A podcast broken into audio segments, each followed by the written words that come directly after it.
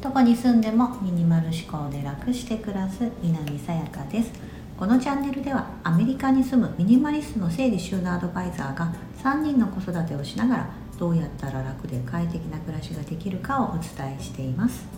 今日は願望実現のために書くと本当に願いは叶うということのテーマで私なりにお話ししたいと思います。8つほどポイントがあります。8個ですね。はい。願望実現。まあまさに夢ですよね。こうしたいああしたい。もう常に誰しもが持っていることかなと思います。うん。なんか欲深いって思われちゃうかもしれないですけど全然そんなことはなくって。あの私前に書くことで願いは叶うのかみたいなことのテーマでお話ししたこととちょっと通ずるんですけど今日はまあ大きく8個ぐらいポイントがあるなと思ったんで私なりにちょっとまとめたので皆さんにシェアできればと思っています。何か叶えたい夢があるこうなりたいなああなりたいなと思ったら手帳やノート何でもいいので書くことをおすすめしています。はい。で、えーと、その時のポイントです、うん、まず1つ目手帳やノート。もうとにかく何でもいいのででもできればお気に入りのもの何でもいいんですけどお気に入りのノートというか、まあ、手帳でも何でもいいんですけど、うん、そのお気に入りのものを使う。ペンでもいいと思います。ペンも、うん、これはあの理由付けとしてはテンションですね、うん、その時に書く時にちょっとワクワクする使って嬉しいそう。ものってあの私ミニマリストなのでできるだけ自分が、えーと、お気に入りのものだけに囲まれて暮らすと幸せじゃないですか、うん、あのそういった暮らしができればなといつも思いながらやってるんですがそのためにその手帳とかノートせっかく自分の夢や目標を書くのであればそれなりのものを使いたいなと思うんですよね。まあ、私使ってるの無印なんですけど 全然どこでも手に入るもので使ってますし、うん、やってるんですがあの私はそれが逆に心地がいいのでそういったお気に入りのものまず1つ目は手帳やノート何でもいいんですがお気に入りのものを使う。で2つ目は書式は気にしない。あのどうやったらどうやって書くのがいいのかとかあの箇条書きにした方がいいのかとかいろいろあると思うんですよね。書き方みたいなとこそういうふうに考えるともう全然進まないのでもう自分が分かればいいんですよ。だって自分しか見ないんでそのノート。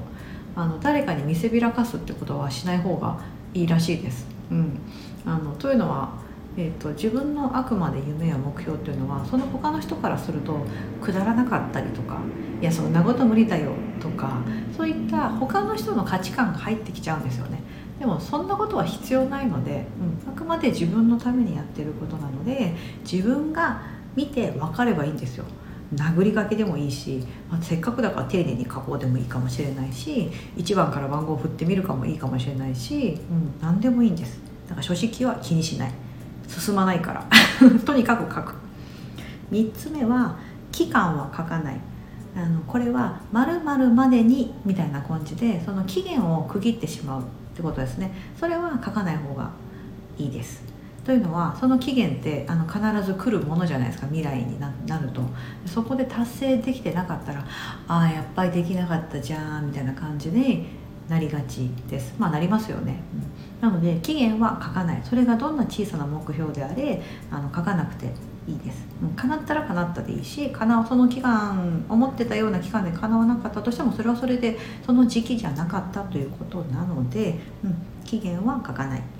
4つ目はもう大きくても小さくても大丈夫。夢の範囲ですね、うん。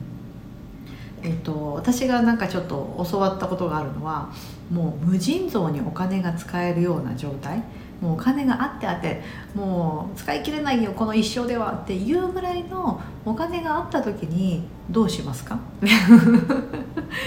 どんな願い願いどういうふうになりたいですか？みたいな。それぐらいの勢いで書いてくださいって言われたことがあってそれってすごいじゃないですか。えーみたいな。えー、じゃあどうしようみたいな。でそれポイントはその時にちょっとワクワクするじゃないですか、うん、えなんかめっちゃ自由じゃんみたいな、うん、お金いくらでも使えるの？みたいな。なるとその時に出てくる自分の夢というかやりたいことっていうのが何なのかによって自分の本質が分かるはずなんです、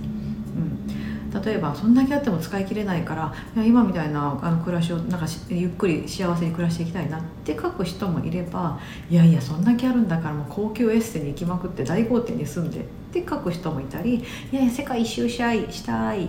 とかもし一周と言わず3周ぐらいしたいとかいうふうに書く人もいれば。でそうやって書いていくとあ私旅行が好きなんだとか世界一周したいって方がいたら他の世界を見てみたいんだってことがきっとわかると思いますしあのいや今あの今みたいな暮らしがいいってなってるとあ今の暮らしに満足してるからそんなにお金なくてもいいんだからお金に対する不安ってあのそんな気にしなくていいんだっていうふうに思えたりとか、うん、何かそう、えーと、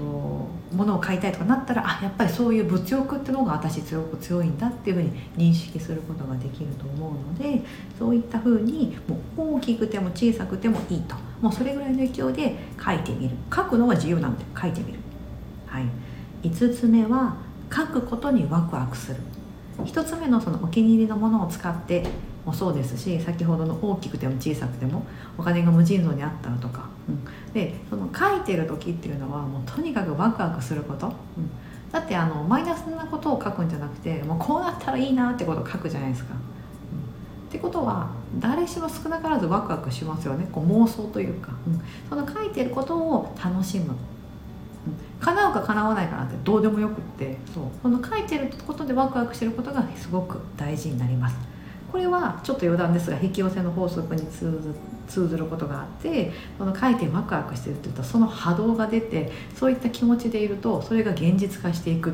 ていうような流れになるんですけど、まあ、ちょっと今日はその話は置いとくんですが、まあ、そういったワクワクする。これが5つ目、えー、と6つ目、えー、と以前書いた目標だったり夢は消したり書き換えたりしなくて大丈夫。もう要はもう書いたらもう書きっぱなしでいいってことです、うん、わざわざあこの時こうでみたいな感じでこう二重線あこれはできなかったから二重線引いてこっちに書き換えようとかそんなことはどうでもよくってもそれはそれで置いといて、うん、新しくどんどんどんどんその今の自分の目標をアップデートしてどんどんどんどん書書き足していくって感じですね、うん、書き換えない消さないです。そう。過去の自分を否定しないっていうことですね。で7つ目が叶った体で書く、あのこれよくあの言われてることだと思います。なんとかになったらいいなとかではなくってなの何々何々になっているとか何々になりましたみたいな、うん、そういったあたかもあのそのになったかのようなちょっとした過去形ぐらいな感じで書くと。未来のことですけど、うん、何々だったらいいなって書いてしまうとずっと何々だったらいいなで終わってしまうってことなので。はい。8つ目。最後は時々見返して自分で達成度を確認してみる。これは私あんまりこういうのってあの本に書いてませんがあの私からのおすすめというか私はビジュアルマーチャンダイジングやったのでどうしても目で見て視覚的なところであるあのこう訴えかけたりとかあのするのが好きなんですよねきっと。うん。なのであの時々見返して改めて自分のその達成度だったりを目で見て確認することであ叶ってるとかあ私こんなこと2年前に思ってたんだなとか、うん、いうことを再確認できる、まあ、要はこの書くことでこう記録として残ってますよね、うん、なのでそれをちょっと振り返ってみることであ2年前の私こんなこと言ってたけど全然かなってるじゃん。すごい私2年間でできたじゃんみたいなこととかで自分を褒める、うん、そういったツールにもなるなと思ってますのでそれをやるようにしてます、はい、ちょっと1つ目から言います。でもう一度まとめると1つ目は手帳やノート。何でもいいんだけどとりあえずお気に入りのもの自分が好きなお気に入りのもので書く。2つ目は書式などは一切気にしない。3つ目期間は書かない。4つ目大きくても小さくても大丈夫。5つ目書くことにワクワクする。6つ目前に書いた目標や夢は消したり書き換えたりしない。7つ目叶った体で書く。8つ目時々見返して自分で達成度を確認してみる。はいこういった風な形でその夢や目標願望実現のために、えーとノートに書いていくとですねあの本当に願いってね叶うんです。まあ叶ってるという認識できるって言った方が正しいのかな、うん、書いてないとあの忘れちゃうのが人間でありまして、うんうん、昔のそのよくあるじゃないですか。有名な、うん、プロ野球選手のイチロー選手とかが卒業アルバムに「僕は将来プロ野球選手になってこうこうこうでこうで」ってすごい事細かに書いていてで大人になってプロ野球選手になってあれだけ活躍してる挑戦手を皆さん知ってるのでその過去の書かれた記憶であるあの卒業文集っていうところにフォーカスされてやっぱりこれぐらい小さい時にこんだけ具体的に思ってると実現できるんだ